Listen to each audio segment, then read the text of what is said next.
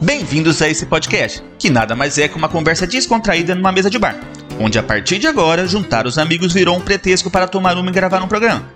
Onde gravar um programa virou um pretexto para tomar uma e juntar os amigos. E tomar uma virou um pretexto para juntar os amigos e gravar um programa. Confuso? Não. Um podcast que se posiciona e discute diversos assuntos sobre um olhar de brasileiros vivendo aqui no Canadá. Deste lado do balcão, eu sou o Alfredo. Eu sou o Marcelo e estamos prontos para servi-los. Puxa uma cadeira, apreciem sua cerveja, que vai começar mais um Pinga com Maple.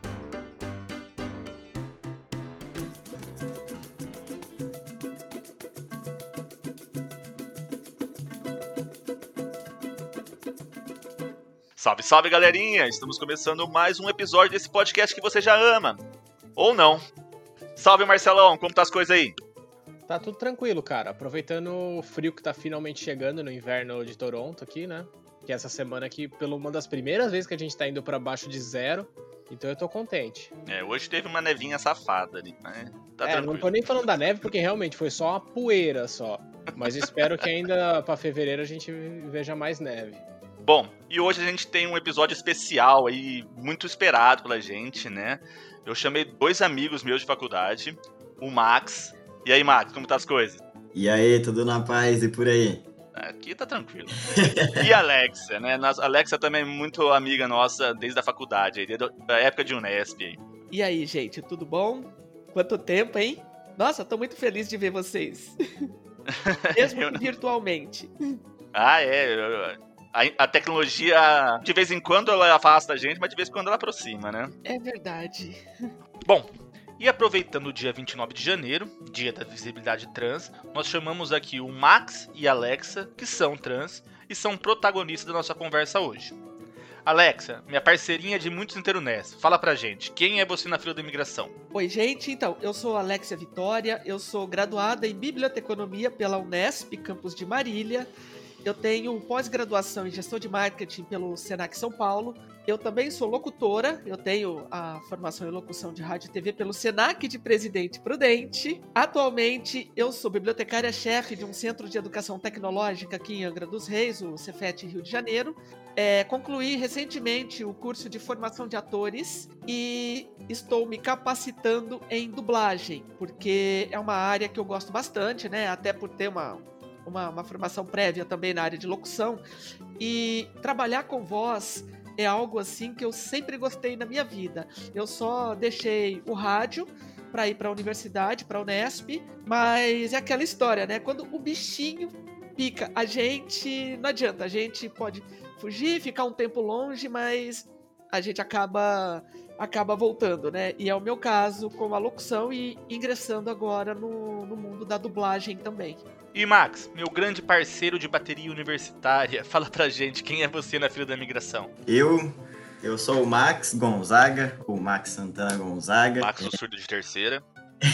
O surdo de terceira, lutei muito para conquistar ele, né? era de primeira, mas consegui chegar lá. É, eu sou formado, eu sou veterinário, sou formado na Unesp em Aracatuba e concluí fevereiro de 2020 minha residência em Clínica Médica e Cirúrgica de Equinos, na USP em Pirassununga. Hoje eu trabalho como promotor técnico de um laboratório por uma distribuidora aqui da cidade e além disso faço também o atendimento né, particular da parte de odontologia equina. Então concilia um pouco aí das, das duas coisas, porque estamos aí caminhando, se descobrindo na vida, porque concluiu a eu acabar a residência e começar a pandemia. Então foi, foi uma pancada aí.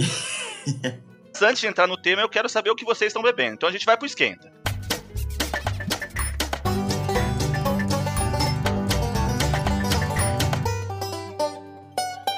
Bom, começando então para Alexa, né? Ladies first. Alex, tá bebendo aí hoje? Então, eu estou tomando uma IPA, que vocês gostam de chamar IPA, mas eu chamo de IPA mesmo, chamada Diablo.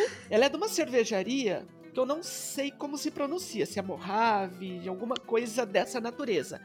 E ela é aqui da região serrana do estado do Rio de Janeiro, ela é de Petrópolis. Ela tem uma cor bacana, e só que eu acho o sabor dela mais dessa Diablo, até contradizendo, né, o nome, eu acho ela bem suave, bem tranquila, apesar de ser uma IPA. Alexa é entendedora de cerveja bem anteriormente que eu, velho.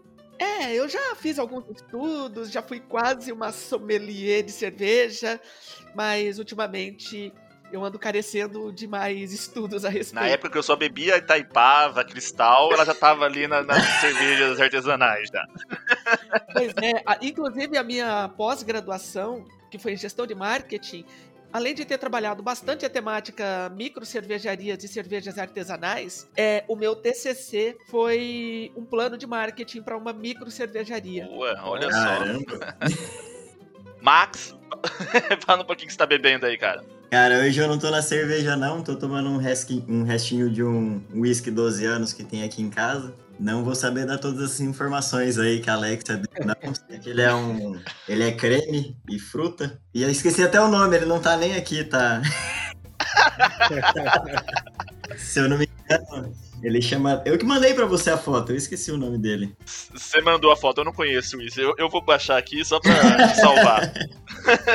Mas ele é uma delícia, é uma delícia tomar um cowboyzinho. Ele é bem suave, É um The Singleton. é, ele é bem gostoso. A caixa parece bonita, eu preciso. Vá. Marcelão, Então, cara, eu me senti enganado hoje, pra ser bem sincero. Eu comprei na, no Beer Store aqui um que chama Labatt Blue. E eu tinha certeza que era da cervejaria local, porque tem várias marcas que eu não conheço, que são aqui da região e tal. Tinha certeza que era cervejaria local e fui descobrir que é da Ambev. Então, assim, eu, comprei uma Brahma, praticamente. Era uma cervejaria local, era de Toronto, realmente, da região, só que foi comprada alguns tempos atrás aí pela Ambev, então hoje é uma cervejaria normal. é, a Labatt Blue, ela é bem comum aqui. Ela é uma cerveja bem gostosa, leva uma cerveja de churrasco, né, Marcel? Sei que não gosta de cerveja formada. Bem leve. Ah, uma dúvida, as cervejas aí, especialmente as produzidas pela Ambev, elas também têm o tal do cereal não maltado ou não malteado, dependendo do, do rótulo? Eu acredito que eles mantiveram a, a receita original. Então eu acredito que eles não forçaram nessa parte, não, Alex. Que agora tá na moda desse negócio de malte e tudo mais. Mas eu não sei como que eles fizeram com essa receita. Porque a Ambev ela tá comprando as fábricas. Só que as fábricas não estão mudando a receita, né? Bom. Então eu não sei como que era feito antes. Ela só tá ganhando dinheiro. Quando, por exemplo, não é Ambev, mas quando levaram a Heineken pro Brasil, mudaram totalmente a receita pra se adequar ao paladar brasileiro. Mas aqui eles não fazem isso, porque a marca já estava aqui antes. A Heineken entrou no Brasil já entrou diferente. Mas a da Ambev que eu sei que tem aqui é a Labatt e a Budweiser. Acho que só. Você não acha nenhuma Brahma, Skol aqui não. Aliás, saudade. Eu tenho a minha disposição aqui, mas eu sinto saudade dessas, não. Eu gosto de outros rótulos da. A gente costuma falar que a- as, as cervejas brasileiras, não, a gente não tem saudade pelo sabor, mas sim pelas memórias. É memória afetiva, é. Ah, isso eu concordo. Então eu tenho muitas memórias tomando Conte, tomando Taipava, tomando Local, Bavária. glacial. Então eu sinto saudade quando eu, eu, eu, eu lembro da cerveja, eu lembro daquele momento. Então eu sinto saudade, É entendeu? verdade, concordo. Bom, hoje eu tô tomando uma Rodenbach Vintage 2018, né? Eu não sei porque é vintage, né? Se é 2018, só 3 anos, enfim. É uma Belgian Sour Ale. Então, tem vários prêmios aqui. Ela ganhou World Beer Awards, Country Winner, World Best Sour, Country Winner. Enfim, tem vários prêmios aqui. E eu bebi, ela é bem sour, bem azeda mesmo. E eu gostei, eu gostei. Quem gosta de sour, Por sinal, é uma coisa que eu, pelo menos, eu não via muito no Brasil, né? Pra esse lance de Sour é raro. Eu nunca vi no Brasil sour, né? Bom, ah, então vamos pro assunto, né, gente? Chama a vinheta, Marcelo.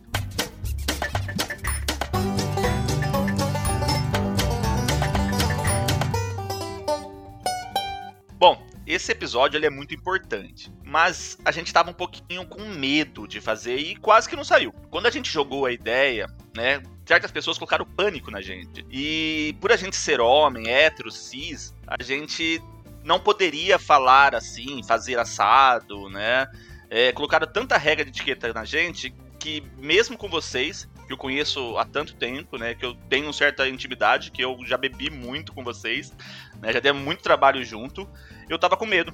E eu queria perguntar pra vocês, pra começar o podcast, esse pânico que às vezes colocam na gente, ele não inibe todo um canal de diálogo?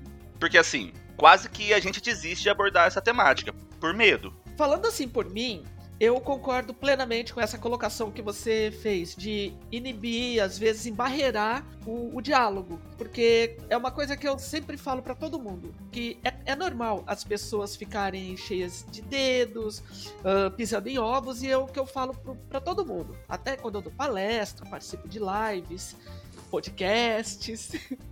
e eu tenho a vivência, a parte empírica, né?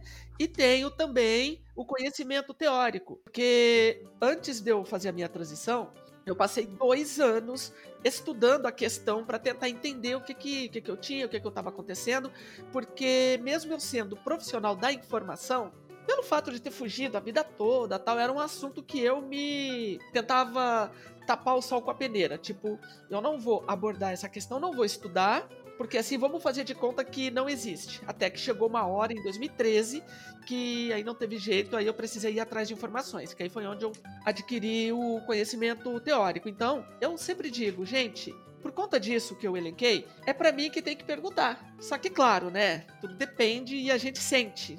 Não sei se com o Max é assim. A gente sente quando as pessoas vêm é, nos procurar atrás de informações para buscar conhecimento e quando elas vêm para nos afrontar, para poder ter algum tipo de, de, de, postura que não é bacana. É exatamente isso. Dá, dá para sentir a intenção da pessoa. Porque às vezes vem perguntar no tom de deboche e muito mais além do que no tom da curiosidade. Porque a gente entende que é um campo fora da realidade de vocês, porque é uma realidade que a gente vive. Só que dá muito para olhar para cara e saber fazer a diferença disso. E aí é nessas horas que, que acaba gerando muito atrito e por isso acaba se fechando esse canal de comunicação. Da mesma forma que a gente tinha conversado anteriormente, eu falei, eu converso sobre tudo numa boa, qualquer coisa que você me perguntar. Algumas coisas eu, por históricos e traumas meus, vou optar por não falar e vou falar, olha, não gosto de falar sobre isso. Da mesma forma que eu tenho certeza que a Alexa também tem as questões sensíveis de coisas que ela passou e assim toca o barco. Só que eu acho bem importante manter esse canal de, de comunicação aí, até porque sem informação a gente não evolui, né? Como a gente consegue colocar no, se colocar no lugar do próximo se a gente não tem informação sobre o próximo? Perfeito. Toda a vivência, ela é diferenciada. Cada um tem a sua, cada um tem os seus momentos, cada um tem os seus acontecimentos, né?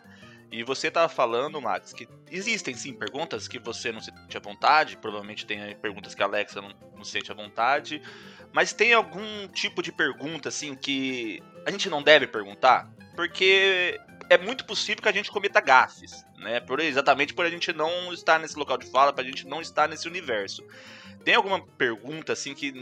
Não, isso aqui eu acho que é uma linha que vocês não devem passar. É, é um senso comum na área. Perguntas relacionadas à cirurgia, vida sexual, são perguntas que não se deve fazer, de fato. Mas falando por mim, eu sou tranquila em falar sobre cirurgia, porque até porque a minha ela passou em rede nacional depois de um jogo do Corinthians para São Paulo e um, rede do, e um jogo do Flamengo em rede nacional, né? Ela passou na Globo, então eu não tenho pudores de falar sobre se eu já fiz ou não a cirurgia. Mas, assim, perguntas de, de cunho sobre a vida sexual, elas são bastante invasivas. Só que é como eu, eu, eu disse, né? Falando por mim, mas muitas meninas, elas se sentem bastante incomodadas até quando fazem alguma referência, né? nem chamar, mas fazem referência ao nome pregresso. Eu mesma fico, fico zoando o, o, falecido, né? Como eu chamo, o Cebola. Eu até falo brincando que as coisas ruins, as merdas que ele fazia. Então eu falo, ó, isso não fui eu, não, isso foi o Cebola, tá? Mas eu sou tranquila em relação a isso. Outra coisa, o meu nome é antigo. Eu sempre falo nas palestras e a turma dá risada. Mas a ideia é essa mesmo que a vida ela tinha me sacaneado duplamente. Sacaneado não. Ela me mandou um fardo duplo. E se fosse de cerveja, tava bom, né? Um fardo de cerveja. Mas assim, porque o nome antigo era Alexandre Pinto de Oliveira. Ou seja, mandou logo dois. Só que eu consegui eliminar os dois, porque a minha retificação no assento civil foi feita, foi feita até a primeira, e depois a cirurgia de readequação de gênero. É, em relação à questão do que perguntar e do que não perguntar, é muito relativo. É, vai muito da intimidade que você tem com a pessoa também, o quão você conhece a pessoa ou deixa de conhecer. Porque, por exemplo, não, uma coisa que eu não consigo entender é igual perguntas é, de cunho: Ah, como você faz para transar? Quantas pessoas te perguntam isso? Cada pessoa transa de um jeito. Então, tipo, são coisas que não faz sentido perguntar. Porque se você transar com 10 pessoas, essas 10 pessoas, cada uma vai transar diferente. Entende? Então acaba também é, criando uma mitificação a respeito do assunto e de como e de tal, que algumas pessoas vão se sentir inibidas para conversar sobre. Até pela questão de falar se é operado ou se não é operado. Mas isso é tudo correlacionado com o grau de disforia que aquela pessoa tem.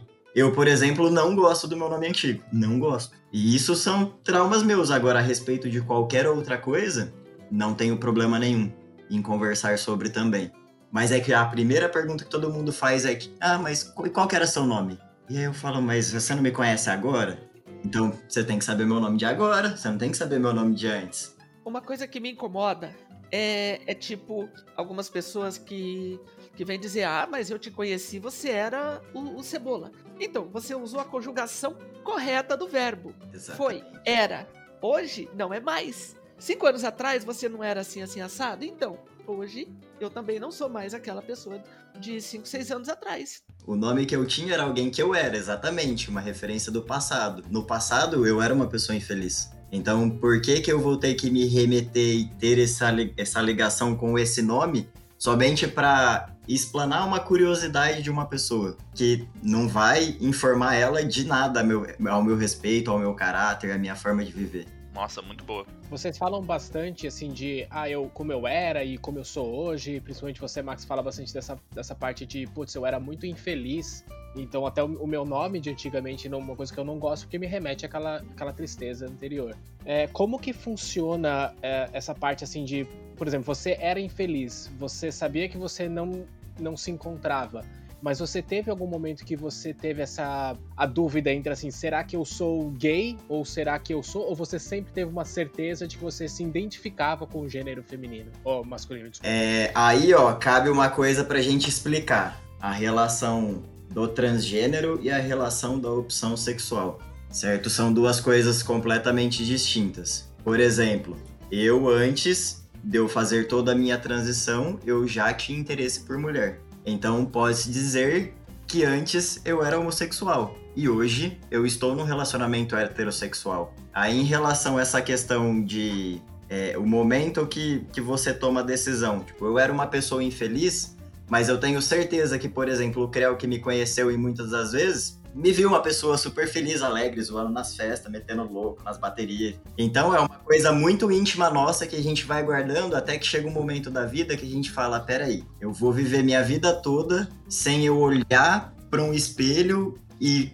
reconhecer quem eu quero ver exatamente, ao invés de ficar tendo fuga. Tanto que por muitos anos eu não tive espelho de corpo. Eu tenho hoje, mas por muitos anos não tive porque era uma coisa que nem parava para olhar porque não queria mesmo prestar atenção sobre isso. Só que aí chegou o momento que eu tive um relacionamento, e aí eu tava sério nesse relacionamento, e aí eu cheguei no momento da minha vida e falei: opa, peraí, eu já estou envolvendo outra pessoa na minha vida e eu nem me resolvi. Então foi aí que eu fui buscar a informação, fui atrás, porque por mais que meio de comunicação tá aí para falar de tudo, hoje é mais comum, de uns cinco anos para cá. Hoje é mais fácil o acesso à informação. Até cinco anos atrás, para mim ainda foi difícil. Eu ter o link de falar, não, então é isso daqui, peraí, então eu preciso buscar ajuda aqui, pra eu dar início à, à minha transição. Respondi? Pra caralho. eu me perco um pouco. Eu acho que foi bem interessante até você citar, é, porque eu acho que talvez um erro meu, assim, mas a gente acaba sempre se ligando nessa parte da sexualidade mesmo, né? Exatamente, eu acho que eu, eu falei até o termo errado na hora de falar. Mas é a questão da, da sexualidade. É opção sexual e identidade de gênero, né? Isso, exatamente, exatamente. exatamente. É, eu quero pegar um gancho nessa fala do Max, porque, por exemplo, agora vai fritar a cabeça do, do Marcelo. Porque, por exemplo, eu deixei de ser um rapaz heterossexual para ser uma mulher homo. Agora eu explico. Porque eu, eu falo. Eu, quando eu dou palestra, faço as lives e tal, é, eu procuro abordar assim de uma maneira leve e bastante humorada, brincando, né? Até porque também faz parte do, da minha personalidade isso. É que eu falo até brincando, mas é verdade. Eu só corrigi o gênero. A sexualidade permanece a mesma. Eu sempre tive interesse, sempre senti atração, sempre gostei de mulheres. Nunca senti atração por homens, tanto que. Por isso que é, eu até vi, não fui eu que cunhei esse termo, mas eu acho que se encaixa super bem comigo que eu falo que eu sou sapatrans. Ótimo. e, então é isso, porque as pessoas vinculam muito e, e, realmente esse era um ponto que me atrapalhava, me atrapalhou bastante ao longo da vida, porque eu pensava, gente, como assim eu tenho interesse por mulheres, gosto de mulheres, sabe? E ao mesmo tempo eu tenho a necessidade, não é vontade, que tem muita gente que acha que ah, é vontade. Não, é, falando por mim, é necessidade de ser uma mulher. Depois que eu desembolei esse novelo, foi onde as coisas é, fluíram no meu processo de transição. E o Max falou uma coisa interessante sobre espelho. Gente, eu não posso ver uma vidraça, um espelho que eu paro, fico olhando, eu tiro muita selfie. Vocês que me acompanham nas mídias sociais, vocês podem ver que tem bastante. Eu nunca fui uma pessoa infeliz, mas tinha esse ponto que precisava resolver. E hoje eu gosto daquilo que eu vejo no espelho, né? Nossa, gente, excelente. Adorei a sua, a sua história, porque realmente acho que melhor exemplificado é impossível acho que dá diferença realmente de quando a gente pensa só em sexualidade ou identidade de gênero. É, como vocês comentaram, muitas pessoas tratam antes da transição como falecido, como uma pessoa que morreu. Como que é o caso de familiares que estão tão próximos daquela pessoa e realmente tem que encarar essa, vou colocar entre aspas, essa morte e o surgimento e o nascimento de uma pessoa totalmente diferente, né? Uma pessoa nova. Maior preocupação deles é o preconceito que a gente vai sofrer. Não é nem a questão da, é, de nós nos tornarmos outra pessoa. Porque a gente fala, o caráter a pessoa ou tem ou não tem. Não, não adianta.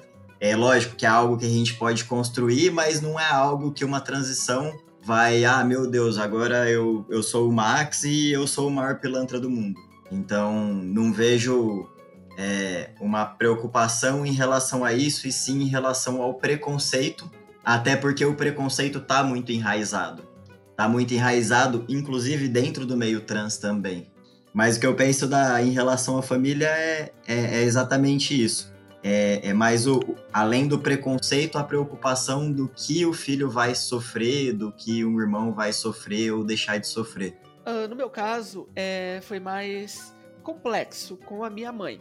A minha mãe, até hoje, ela, ela erra pronome, o artigo tal, né?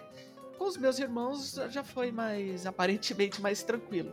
E o Max, ele já, já sistematizou bem também, né? O que eu tenho a dizer sobre essa pergunta. E mas assim, o mais complexo no meu caso foi com a minha mãe, mas aparentemente, é, por enquanto, as coisas estão mais ou menos resolvidas, né? Claro, sempre ainda vai ficar alguma coisinha, mas como eu moro longe, então eu acabo conseguindo lidar um pouco melhor com isso.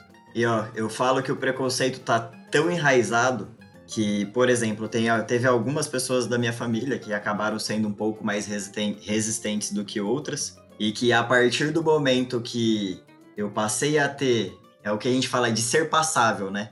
Porque quem me olha na rua não sabe se eu sou trans ou deixo de ser trans. Então, a partir do momento que eu cheguei nesse ponto do meu tratamento hormonal, alguns familiares deixaram de, me, é, de ter algum certo preconceito ou, sabe? Não, não sei se eu consegui se eu consegui explicar muito bem o que, que eu quero dizer. É.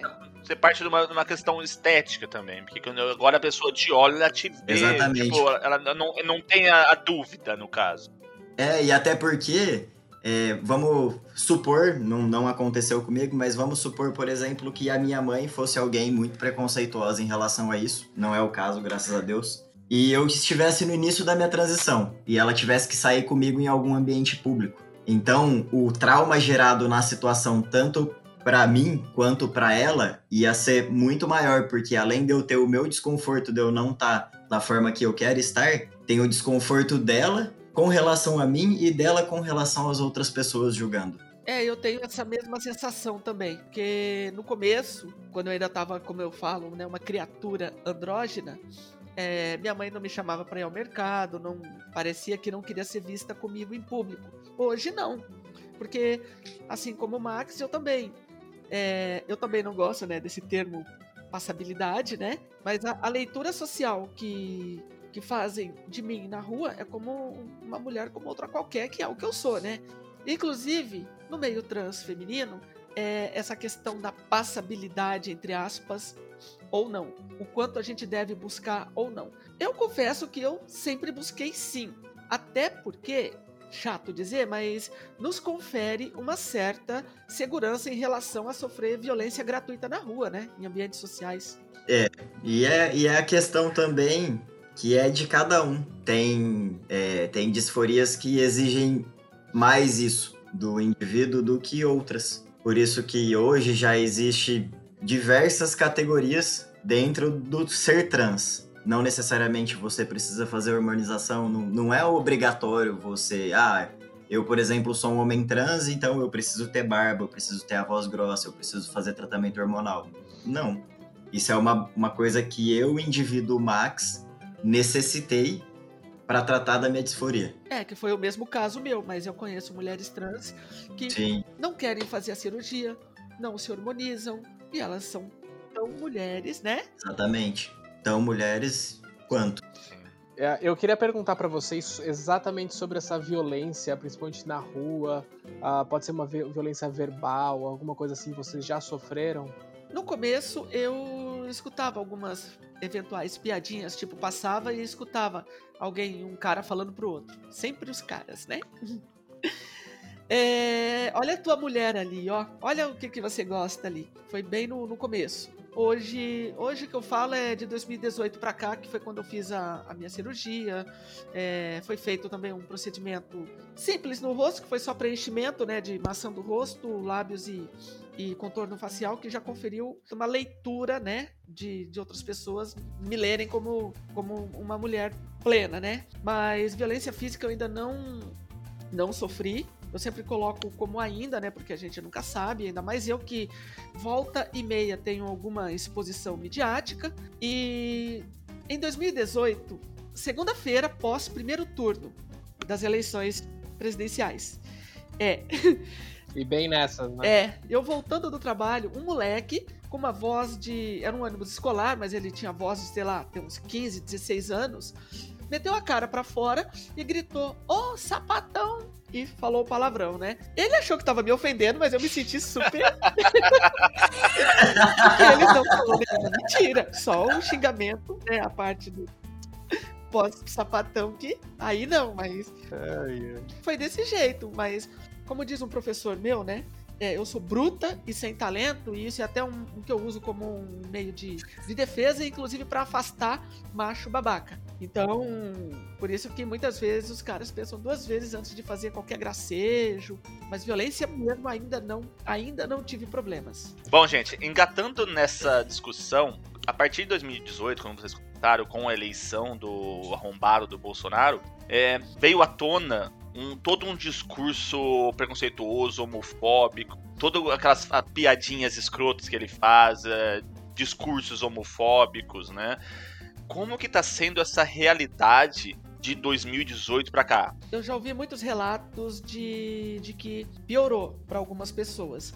Mas para mim, não sei se é por conta, né, da minha da minha inserção na sociedade cis heteronormativa, na, na minha condição social. Eu não sou rica, tá, gente? Eu só não passo por situações de vulnerabilidade socioeconômica. Para mim, impactar mesmo a mim ainda não, não mudou nada, entendeu? Mas eu sei que aí fora a realidade vai muito além do meu umbigo.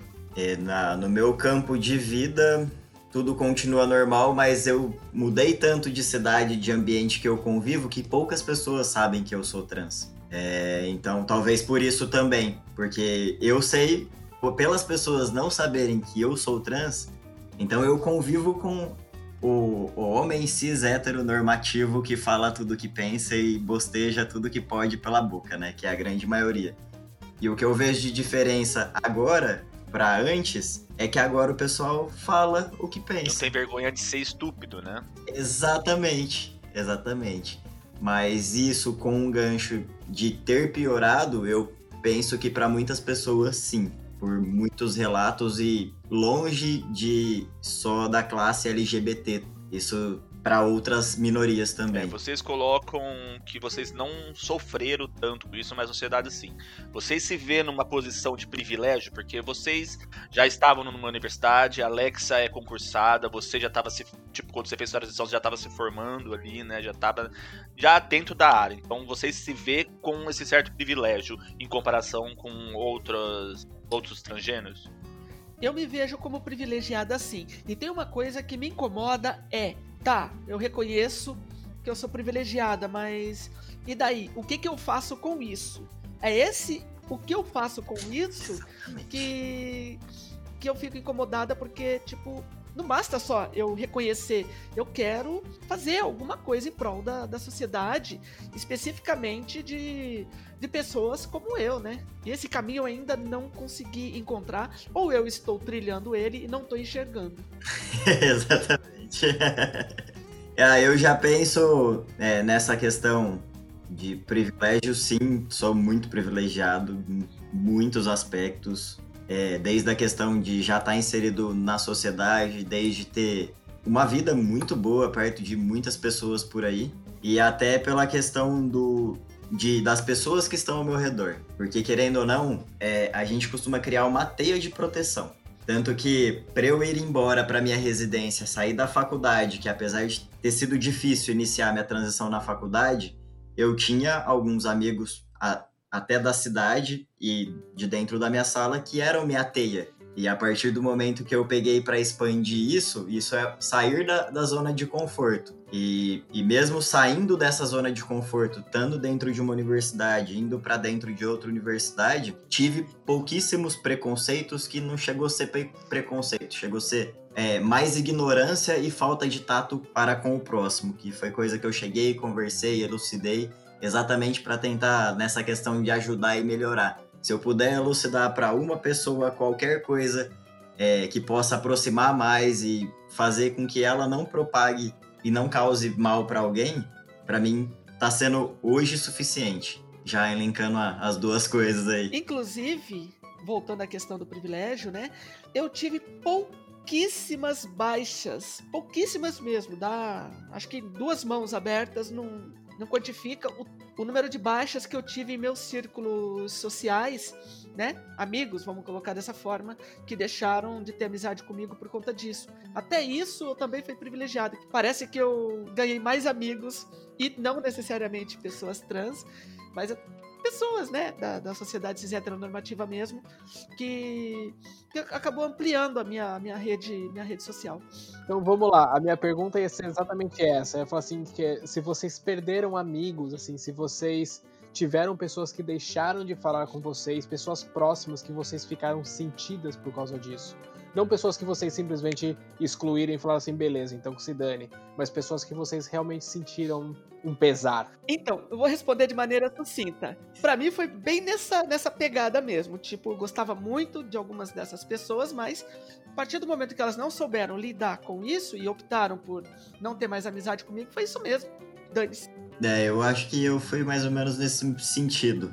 Mas é que amigos próximos não lembro assim agora de ninguém que, que eu tenha afastado, e sim mais pessoas de convívio, que inclusive, é, é, exemplificando, foi uma pessoa em específico que eu era estagiário dessa pessoa e estava tendo uma. Foi logo no início da minha transição, estava tendo é, um churrasco de todo o pessoal da faculdade ali, e eu estava sentado numa cadeira no canto. E aí, do nada, chega essa pessoa falando: é, porque eu nunca vou te chamar de Max, porque seu nome não é Max, que não sei o quê. Você nunca vai ser. E do nada, sem.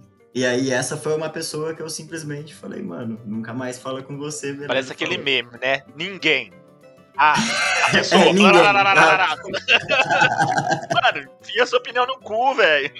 É, e, e, eu tava sentado falando, mano, o que que essa tá falando, meu Deus? Curiosamente, comigo teve um caso assim também lá, lá na minha cidade, que eu sou de presidente de cidade. Né? Eu queria entender por que, que dói tanto na pessoa.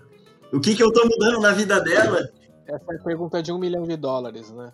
Por que, que existe homofóbico, por exemplo? O que, que tanto É. te incomoda que, que o outro Que te afeta, né? Pois é. O que, que te afeta? Não, teve um ex-amigo que, que é lá de Epitácio também, que ele ele chegou a me mandar um textão no WhatsApp do nada, do nada, e dizendo que eu matei o amigo dele, fez, sabe?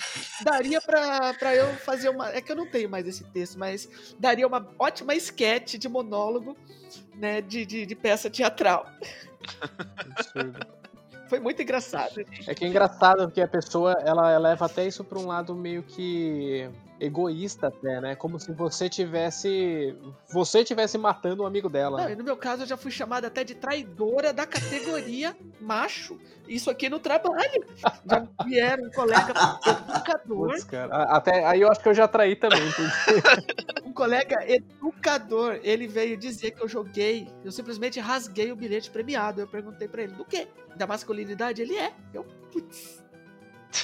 só se for da tóxica, É. né? Bilhete. Eu, mano, eu, eu não recebi esse bilhete aí, não, velho. Eu falei, essa masculinidade aí eu também já traí faz Exato, tempo. ó. nunca precisei. Alex, eu, eu quero direcionar uma pergunta pra você. Como que você, você já comentou anteriormente, mas ah, como que foi a participação do Profissão Repórter durante a sua transição? Como que foi esse convite? Como que foi estar ali em rede nacional, mostrando uma intimidade ali? O convite partiu do meu próprio médico, porque eu já havia feito com ele dois procedimentos de feminização facial, que foram coisas simples, né? Em 2000 final de 2016 em São Paulo, só que ele atende em Santa Catarina. Inclusive ele é de Guaratinguetá, mas mora lá em Santa Catarina, Blumenau. E como eu já estava em contato para poder ver valores é, e data para poder fazer a cirurgia de readequação, ele, ou seja, eu era já a, a que estava mais assim em contato, é, aí eles receberam o convite para o Profissão Repórter e já me contactaram. Inclusive, eu aceitei na hora porque eu ia fazer só no final do ano, em 2018. Mas aí acabou é, adiantando o, o- o processo. Então foi nesse contexto que, que surgiu o convite. Agora, expor a, a intimidade, bom, é aquilo que eu sempre falo. Alguém tem que fazer o serviço, né? Alguém tem que dar a cara a tapa, alguém tem que ir lá e fazer. Então, como eu já sou profissional da informação, sou profissional da comunicação, eu compreendo o medo, o receio das outras meninas, que muitas mudam de cidade e elas apagam todo o histórico delas. Então, é, foi nessa, nesse âmbito que eu pensei, não, eu vou, vou, vou participar para poder levar alguma mensagem e ajudar a desmistificar o que eu puder em relação à transgeneridade. Eu confesso que uns dias depois eu fiquei com receio, né, da repercussão, mas me surpreendeu. Volto à narrativa da, do, do privilégio, porque a repercussão eu não tive, não recebi uma mensagem de hate, muito pelo contrário, saiu gente do, do Brasil inteiro entupindo o WhatsApp, quem tem meu número, é, o direct né, do, das mídias sociais, que o meu celular na época até travou, porque eu desliguei o celular antes de começar o programa e religuei quando, quando acabou. Que aí minha mãe queria falar comigo, na hora que eu religuei o celular chegou a dar travamento de tanta mensagem que chegou. E só mensagem bacana. Beleza, eu tenho uma pergunta dupla aqui. É, você acha que isso ajuda pessoas que estão nessa época de pré-transição, talvez? Ou e a segunda pergunta é você, você gostaria que tivesse tido algum tipo de, de conteúdo parecido quando você estava nessa época? Olha, motiva, assim, muitas meninas a, a ter coragem para poder fazer a transição. Inclusive, é, até hoje eu recebo comentários é, a respeito de- desse profissão repórter. Tem muitas meninas que falam que elas conseguiram sair do armário, né, entre aspas, por conta né, de terem me visto. Hoje eu sou vista como uma referência.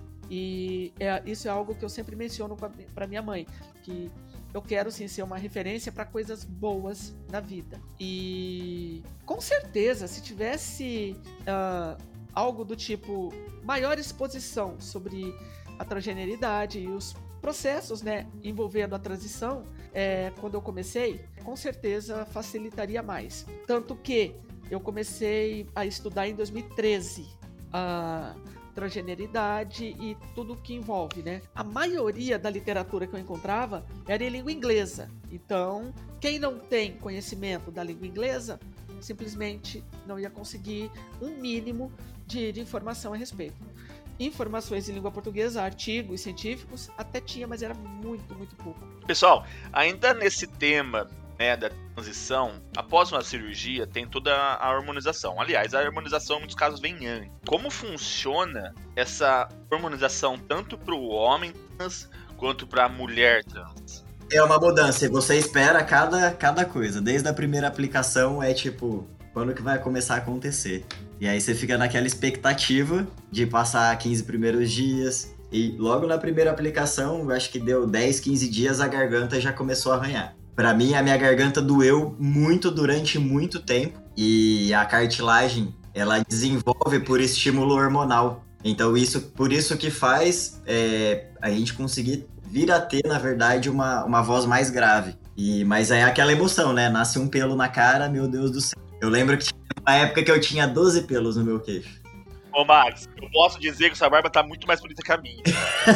Tipo, eu, eu, eu, eu, eu tava vendo suas fotos, eu tô num recalque da sua barba, velho, aqui, ó. Cara, nossa, demorou pra crescer, cara. Foi começar a crescer agora que eu tô com 5 anos. E aí tem colegas é, e amigos que eu conheço que com três meses tava com a cara fechada. E eu falava, mano, não é possível um negócio desse. Eu morria de vontade de ter barba e falava, meu Deus do céu. Aí hoje peguei aqui embaixo e fiz depilação a laser para não ter que fazer a barba. laser é chato. Dói horrores. Mas é que eu tinha, eu tenho, eu tinha tanta, é, tão, é, pouquíssima barba aqui embaixo. Eu fiz duas sessões, não cresce mais.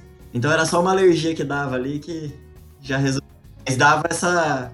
Você tem todo esse processo dentro do tratamento, assim, de ver mudanças. E depois de um tempo eu caí na rotina. A partir do momento que eu estabeleci um nível de. tô começando a ficar satisfeito como eu me vejo, eu, em particular, me desliguei um pouco do processo de toda a mudança e acabei me focando mais na minha vida, porque eu consegui resolver algo que me atrapalhava muito em outros âmbitos da minha vida. Alexa? É, respondendo uma pergunta que ficou até para trás, em alguns lugares tem sim atendimento pelo SUS, desde a parte de acompanhamento psicológico, psiquiátrico, cirurgia, a parte de tratamento terapia hormonal. São Paulo, por exemplo, tem pelo Hospital das Clínicas. Agora, no meu caso, eu tive muita sorte de encontrar aqui no que eu moro num distrito de Angra dos Reis, que tem em torno de 40, 50 mil habitantes. É grandinho, mas é o equivalente a uma cidade pequena do interior, né? E eu dei sorte de encontrar logo de cara, na minha primeira procura,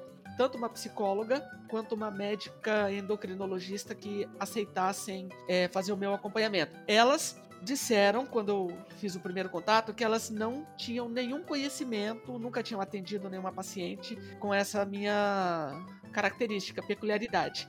Só que elas se predispuseram a estudar, tanto que elas agendaram né, o primeiro atendimento uma duas semanas depois, para elas estudarem, para ter um, uma mínima condição de me atender. E aí eu também passei, só que o meu, a minha terapia hormonal, ela começou quase que simultaneamente, por ser tudo pelo particular, com a terapia é, psicológica, né? Aí eu passei, né, por por dois anos de, de tratamento psicológico junto com hormonal. Até porque, para o nosso caso, a cirurgia, o Conselho Federal de Medicina exige que se tenha dois laudos de profissional de saúde mental para poder fazer. Então, por isso que foi necessário também, né? Agora, em relação a efeitos no começo era muito estranho, porque eu tinha sintomas de TPM. Queria. Tinha dia que o meu, meu humor tava de um jeito que se você tivesse falado na época, pô, o Palmeiras enfiou 7 a 0 no Corinthians, eu ia falar, foda-se, ah! ia querer brigar. Mesmo, né? Na época, sendo uma informação favorável. Tava nesse nível. Só que depois foi é, estabilizando. A própria médica, ela falou que isso iria acontecer. De vez em quando eu sinto alguma variação hormonal. No nosso caso, ao contrário do, dos homens trans, a terapia hormonal, a terapia de reposição hormonal, ela não interfere na nossa voz. Aí tem gente que fala: Nossa, mas sua voz mudou tanto. Nossa, mas sua voz é tão feminina. É que na verdade, aquela voz que vocês conheceram do, falecido Cebola, era uma voz forçada, que hoje, por exemplo, eu não consigo fazer. Que eu nem me lembro mais, Alexia. tipo, eu acho que ninguém se lembra mais. Da... Não. E no nosso caso, não, não interfere em nada. É que no meu caso, eu só não forço mais aquela voz para emular uma, uma voz masculina. Durante a nossa conversa, eu fiquei com uma impressão, uma impressão de que existe um preconceito maior por parte de homens do que por parte de mulheres, de uma forma geral. Mas é que eu ia fazer essa pergunta lá atrás, há uma hora atrás, e eu perdi o timing. Então, assim, dentro do grupo de amigos de vocês, dentro do seu grupo de conhecido, vocês sentiram é, uma resistência maior por parte dos homens, ou um preconceito maior por parte dos homens do que das mulheres? Porque essa é a minha sensação. Então, é, no meu caso, realmente, eu senti uma maior resistência, um maior torcer de nariz por parte realmente de homens. Por isso que a Bracho sabia e os meninos só foram começar a saber que eu estava em processo de transição, tirando o Max, que o Max também fez parte da primeira leva, foi o único menino, inclusive, justamente por conta disso, porque eu já estava esperando uma, uma recepção ruim por parte dos homens, tanto que aqui no meu trabalho, quando começaram a notar que eu estava mudando as feições tal, só com a terapia hormonal, já começaram a rolar comentários jocosos, e não só nas minhas costas, mas na minha frente também, sabe? Então, realmente, apesar de ter muita mulher babaca, mas o quantitativo de, de homens pontualmente nesse caso costuma ser realmente mais costuma ser maior. Eu acho que quanto mais privilégios você tem, mais babaca você se torna, né? Nesse ponto. Eu acho que o homem Exatamente. ele tem mais privilégios que a mulher. Então ele se acha numa, numa posição superior. Então ele acaba sendo mais babaca. Sim. Pode falar, Max. Não, é, eu, eu concordo também. É, eu senti exatamente isso também. É, homem é bem babaca, meu Deus. É, é complicado. E o machismo inserido nisso tudo que dificulta todo o processo. E falo até, existem também mulheres babacas, assim como ah, eu ouvi já do tipo, ah, mas você precisa continuar o tratamento, é, o acompanhamento com o psicólogo, até porque você precisa ter uma conduta masculina já que você tá fazendo um tratamento hormonal. Eu ouvi isso de um profissional da saúde, cara. Caraca. Eu não ouvi de uma pessoa da rua, eu ouvi de um médico. E aí eu parei e falei, ainda bem que eu tenho uma cabeça boa, né? Porque imagina se alguém que não tem um equilíbrio emocional tão grande pra É. lidar. Às vezes até aquela insegurança, exatamente por causa da transição, É. vai aumentar mais ainda, porque eu falo, pô, será que eu nem sei ser homem, né? Será que eu nem sei Exa ser exatamente. Cara, por isso que é tão Exatamente. importante uma discussão sobre identidade de gênero. E não, eu não tô falando do como a pessoa se sente ou como ela deixa de se sentir, mas desse papel que a, a sociedade acha que um homem deve assumir. Que esse papel que a sociedade acha que uma mulher deve Exatamente. Assumir. Como uma mulher deve a agir. caixinha, né? Como um homem deve agir. Puta que pariu, velho. A gente tá em 2021, velho. E tem gente com esse discursinho. Exatamente. No trabalho mesmo, eu tive que ouvir Exatamente. muito. É tipo, você agora é uma mulher, você tem que ser meiga, você tem que ser carinhosa. Eu, não, eu sou bruta, Então vai tomar no cu. É. exato. Eu sou assim. Ai, cara.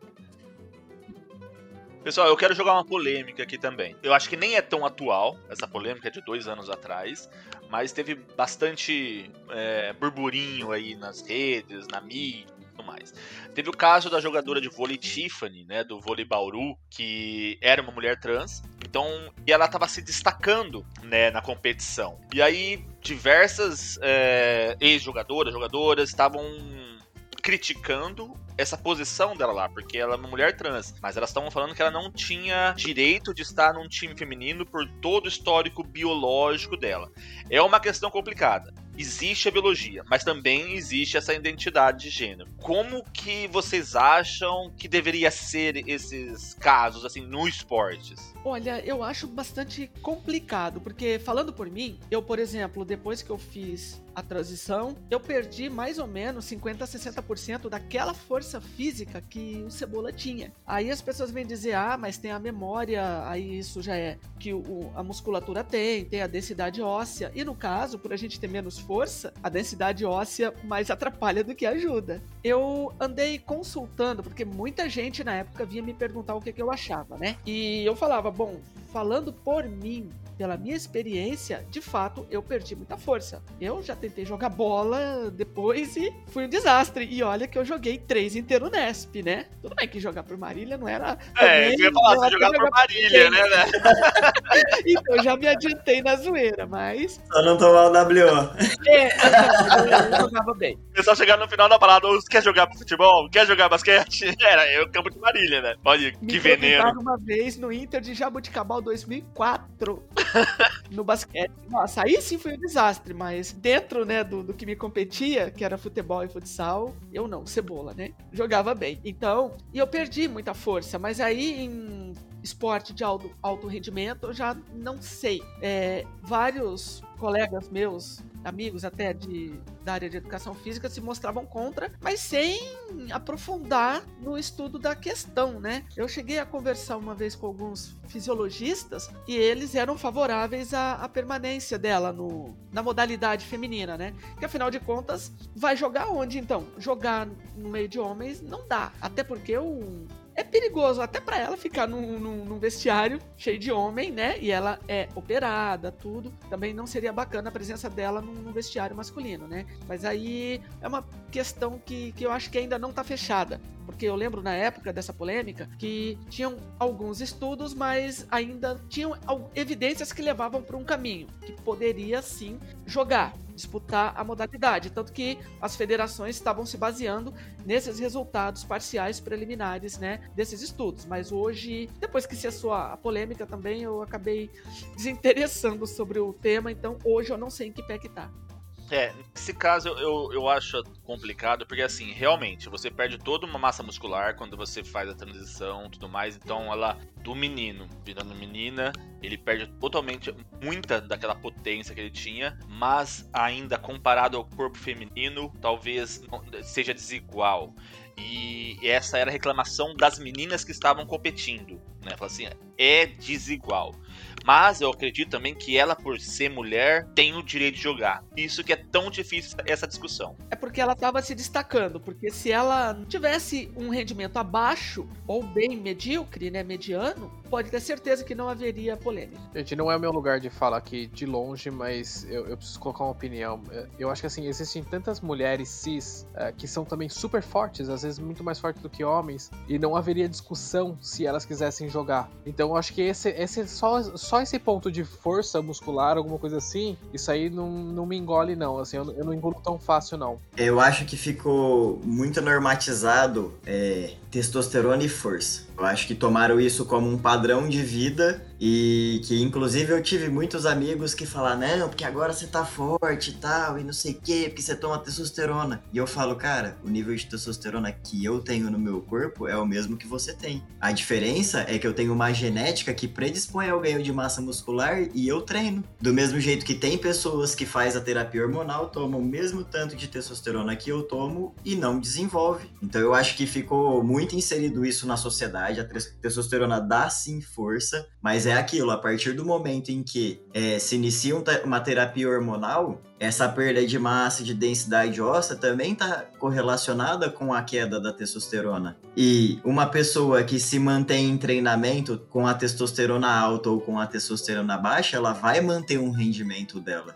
E isso tá inato a ela, independente do sexo biológico. Por exemplo, já tem no esporte é, delimitado, por exemplo, um homem trans para participar de alguma competição, para ele, porque eu seria pego, por exemplo, no doping, né? Então, para não ser pego no doping, o que se preestabelece é o que o meu intervalo de testosterona esteja entre o de um homem cis normal. Bom, gente, eu vou só jogar a última pergunta. Né? Essa semana me colocaram uma dúvida, uma dúvida não, me jogaram uma polêmica sobre questão de gênero neutro, né? Tipo, quando não é o, não é a, é um e, sei lá, um arroba, né? E, e eu queria saber a opinião de vocês exatamente sobre isso, porque tem pessoas que não se identificam com menino, tem pessoas que não se identificam com menina, e essas pessoas pedem para ser tratada com gênero neutro. Eu penso o seguinte, a sociedade quando ela evolui, a linguagem, né, tem que evoluir também. E, por exemplo, eu me classifico como binária, mas tem pessoas não binárias. E elas merecem sim seu espaço, seu lugar ao sol. Então, eu acho super válido o gênero neutro, sim, para respeitar essas pessoas. É lógico, é necessário toda uma adaptação, mas uh, em relação à acessibilidade, existem iniciativas que são bem é, recebidas pela sociedade, então, por que não em relação à a, a, a, questão né, das pessoas não binárias. É, eu, te, eu tava até conversando com, com o Marcelo a respeito disso um pouquinho antes. Que sim, o respeito deve, cada um tem seu espaço. E eu até falei para ele, eu falei, eu nem tenho opinião sobre, porque como eu não vivi, eu não sei o que falar da perspectiva da pessoa. E é por isso até a discussão que a gente tava da, da questão do, do local de fala, né? Aqui não cabe, sei lá, da minha parte eu falar, ah, acho isso, aquilo, não acho. Não acho porque eu nunca conheci alguém e conversei com essa pessoa sobre também. É só complementando que eu ando recebendo perguntas, né? Pessoas vêm me perguntar sobre o que, que eu penso a respeito. Não é meu lugar de fala, né? Eu respondo para ele, mas eu acho assim, ó. Tem gente que se identifica de um jeito, tem gente que se identifica de outro, tem gente que não se identifica. Então, por que não olhar para esses que não se identificam? Tem que evoluir também, né? Na dúvida, Chama pelo nome. É, se for uma questão puramente linguística, sabe? É possível, sabe? A, a, língua inglesa não tem o gênero linkado e todo mundo acha o máximo. Exatamente. Então, assim, linguisticamente é possível. Ninguém teria que ficar bravinho se, se um dia realmente a gente levasse isso à frente e trocasse. É sabe? que a coisa de gênero é tão enraizada, né, na sociedade machista que tudo que, que, que, que trabalha essa, essa, essa questão gera uma série de problemas. Olha, eu vou, eu vou até dar um exemplo. Eu ensino, eu, eu ensino meu filho tanto em inglês quanto em português. Eu tenho um filho de 4 anos. E assim, é um puta de um pé no saco ensinar essa parte de gênero para ele linguístico, entendeu? Porque ele não entende. Ele não consegue entender que é tipo o carro, a tinta. Para ele, tipo, é tipo, puta, sei lá. Aí ele, ele chuta o artigo toda vez que ele vai falar. Ele fala a carro. Aí não, filho, é o carro. E ele tá certo. ele já tá no futuro. É, ele, ele cagou qual que é o artigo que ele tá usando. Se ele tá falando na cabeça dele the, né? O, tipo, alguma coisa, carro. E o importante é o carro, não o, o artigo que, que vem antes, entendeu? ele tá certíssimo. então é isso, pessoal. Pô, que papo da hora, velho. Mas assim, vamos pra indicação antes do agradecimento. Solta a vinheta aí, Marcelo.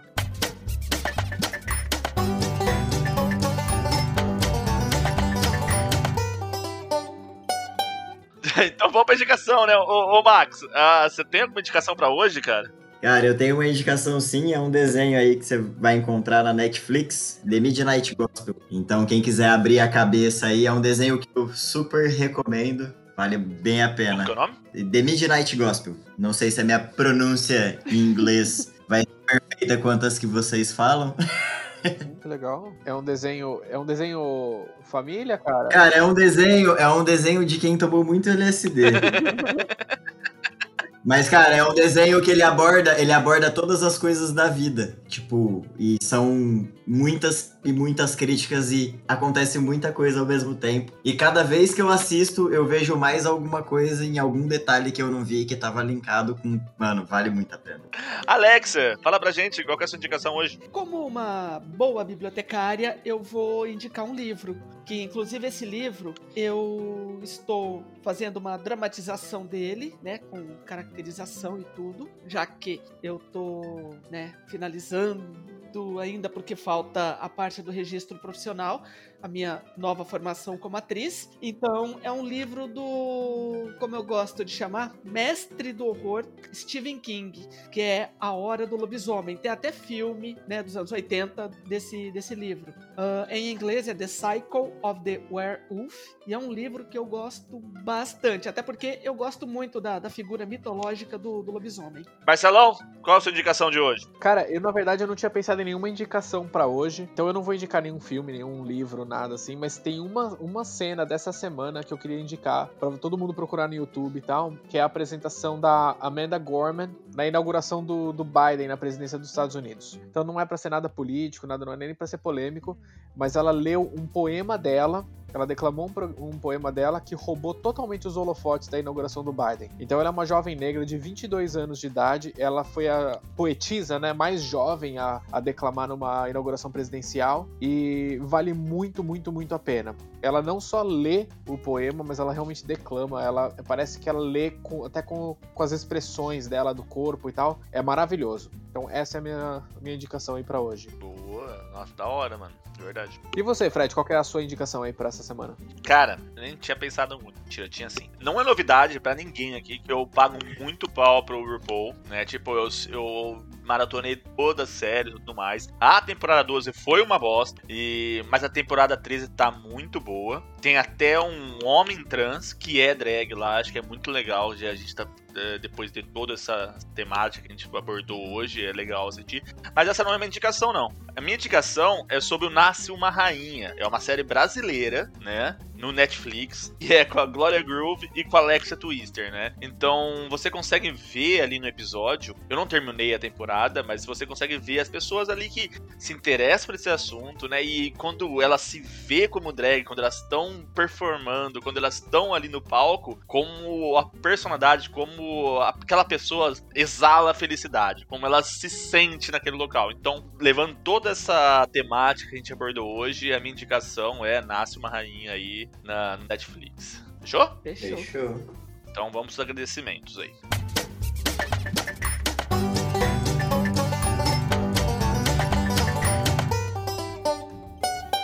Então é isso aí, pessoal. Ah, foi ótimo o papo hoje. Eu queria agradecer demais a presença de vocês dois, Max e Alexia. Muito, muito obrigado por aceitar conversar com a gente. Ah, como a gente já falou antes, até a gente não tem tanto esse conhecimento. Eu acho que talvez até acabou enriquecendo um pouco o papo, porque a gente acabou fazendo umas perguntas que podem esclarecer para muitas pessoas que também não têm tanto conhecimento. A gente nem tem a pretensão de achar que a gente sabe alguma coisa, né? Isso. Quando a gente quer tratar de algum assunto, a gente traz exatamente quem, quem entende, né?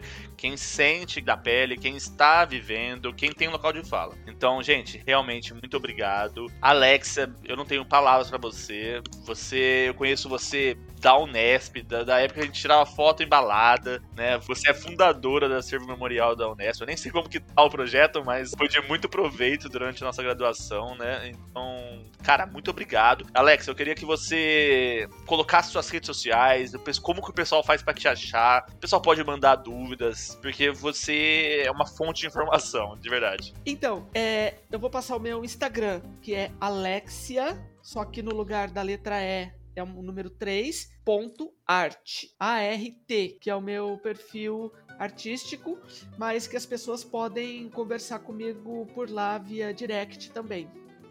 Max, cara, tamo junto sempre. A gente fazia várias batucadas ali na Unesp. Saudades. Irmãozinho de surdo, né? A gente tocou primeira, a gente tocou segunda, a gente tocou terceira, a gente já fez muita bagunça junto. Cara, muito obrigado por esse papo. Eu aprendi muito. Mas muito mesmo. E, mano, fala pra gente como a gente acha. Dá seu recado aí, faz o merchan, faz qualquer coisa. Não, qualquer dúvida aí que o pessoal tiver, eu tenho o Instagram também, que eu acho que vai ser o lugar mais fácil aí. Ele vai estar como underline Gonzaga underline Max. E qualquer coisa é só mandar mensagem por lá. Se eu não me engano, eu acho que ele deve estar fechado o perfil, mas eu recebo as mensagens da mesma forma. E queria agradecer mesmo aí por, pelo convite, porque é bem importante é, essa conversa entre essas duas bolhas, né? Para que a gente consiga ter uma, uma interseção entre as duas e melhorar aí a, a comunicação, o conhecimento. Então só tenho a agradecer também aí pelo convite. Eu sou muito grata também pelo convite e sempre que vocês precisarem né, de alguma consultoria, vocês podem contar comigo. Claro, com certeza. E vocês também. Você, Alex, tá querendo montar seu podcast aí. Ó, o Pinga com o Maple tá de portas abertas pra qualquer workshop free pra você aí. Gratidão. Vou precisar. Então é isso, pessoal. De verdade, muito obrigado. Cara, eu, eu não consigo descrever como isso foi enriquecedor a mim. né? Eu falo por mim, mas eu acho que é- vai ser proveitoso pra muita gente que ouvir nosso podcast. Então, só tenho muito a agradecer. Vocês são, ó, sensacional pra caralho. E é nóis. E o Nesp Forever. Yeah, e é nóis. é nóis. Então é isso, gente. Então, até o próximo episódio, daqui uma semana, né, Marcelo? É, daqui uma semana, né? Qual que é o próximo tema, Fred? Faça a mínima ideia. É nóis. Valeu. A gente Tchau. até lá. Falou. Falou!